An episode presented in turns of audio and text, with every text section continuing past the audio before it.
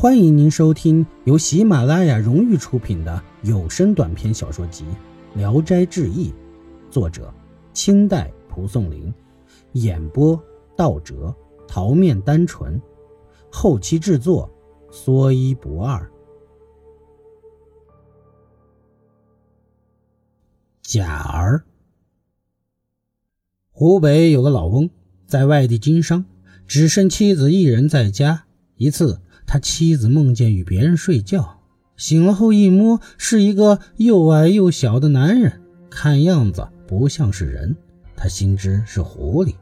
不一会儿，那狐狸下床，门没开就消失不见了。到了第二天晚上，妇人叫来给自己做饭的仆妇作伴。妇人有个儿子，才十岁，平时在别的床上睡觉，这时也把他叫了来。夜深后。仆妇和孩子都睡着了，那狐狸又来了。妇人梦中喃喃地说起梦话来，仆妇惊醒，大声喊叫，狐狸才走。从此后，妇人神志恍惚，整天像丢了东西一样。到了夜晚，她不敢熄灯睡觉，告诉儿子不要睡得太死。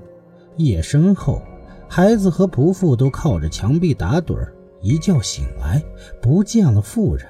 还以为他去厕所了，等了很久也没回来，才开始怀疑起来。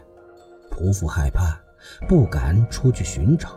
孩子独自一人端着灯到院子里到处照了一遍，来到另一间屋子，只见母亲赤裸着身体躺在里面。孩子上前扶起她来，妇人也不知害羞退缩。从此后，妇人便疯了。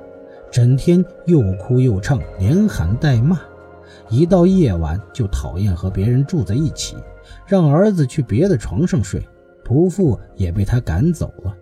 孩子每晚听到母亲的笑语，就起来端着灯查看，母亲反而愤怒地痛骂他，孩子也不介意，大家因此都夸着孩子胆大。此后，孩子忽然变得无节制地戏耍。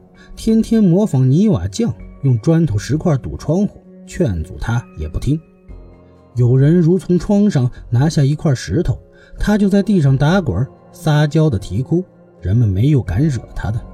几天后，两个窗子都被他堵死了，没有一点的光亮。然后又和泥堵墙壁上的洞，整天忙忙碌碌也不嫌累。墙洞堵完了，没事可干，他又把菜刀拿来，霍霍的磨个不停。看见的人都厌恶他太顽皮了，没人愿意理他。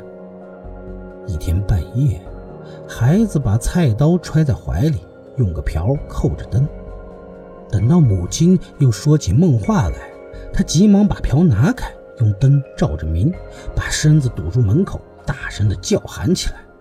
过了很久。没有动静，便离开门口，扬言要搜，还做出要搜的样子。忽然，有个像野猫般的东西，倏的一下窜向门口。孩子急忙挥刀砍去，只砍掉了它的尾巴，约二寸来长，还滴着鲜血。起初，孩子一端灯起来，他母亲便骂个不停。孩子充耳不闻，继而没砍死这狐狸。孩子非常懊恨，只得去睡下了。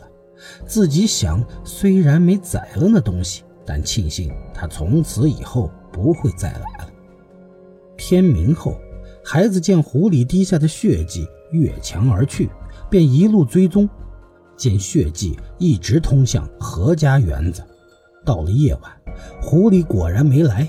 孩子暗暗喜欢，只是母亲依旧痴痴地躺着，像死了一般。不久，老翁回来了，到床前询问妻子的病情。妇人对他谩骂不止，像是对待仇人一般。儿子把经过一说，老翁大惊，请来医生用药治疗。妇人把药泼了，还是大骂。老翁便把药掺和在汤水里，让他喝下。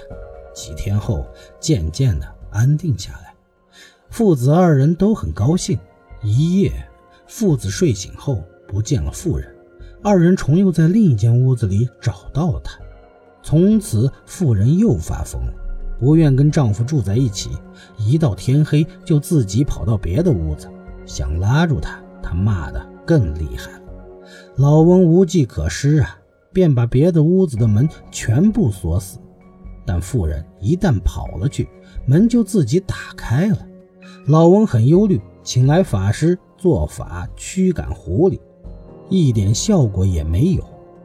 一天，孩子在天快黑的时候，偷偷的进入了何家的园子里，藏在乱树叶中，要探查那狐狸的踪迹。月亮刚升上来，忽然就听到有人说话。孩子拨开树枝往外一瞧，见两个人正坐在地上喝酒，有个长胡子的奴仆捧着酒壶在一边伺候。他们穿着深棕色的衣服，谈话声很低很细。隐隐约约听不大清楚，一会儿听见一人说：“明天可去取瓶白酒来。”接着二人都走了，只剩下长胡子奴仆脱下衣服睡在庭院石头上。本集演播到此结束，谢谢您的收听，喜欢请点赞、评论、订阅一下，谢谢支持。